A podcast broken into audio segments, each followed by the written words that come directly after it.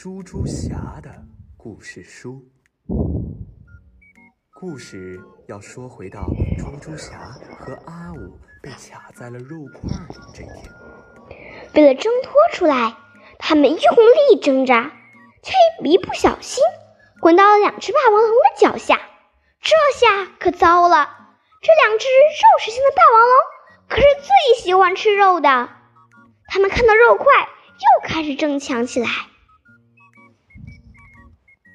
阿五想趁机逃走，而猪猪侠想留下来看他们争抢的结果。